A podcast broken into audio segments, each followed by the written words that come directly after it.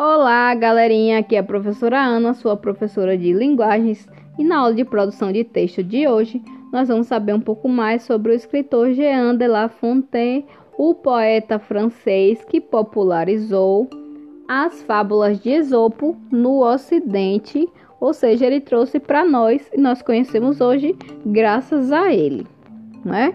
Jean de La Fontaine nasceu no dia 8 de julho de 1621 na pequena cidade de Château-Thierry. Seu pai era inspetor de águas e florestas. La Fontaine estudou teologia e direito em Paris, mas interessou-se sempre mais pela literatura. O pai o obrigou a se casar em 1647 com Marie Ecart, na época com apenas 14 anos. Embora o casamento nunca tenha sido feliz, o casal teve um filho, o Charles.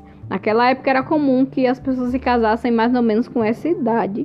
Hoje não é comum, hoje não é nem legal se casar com essa idade, mas naquela época era comum.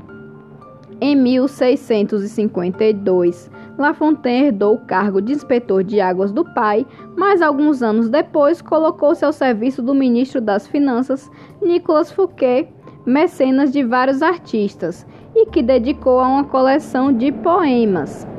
Em 1668 foram publicadas as primeiras fábulas, num, momento num volume intitulado Fábulas Escolhidas.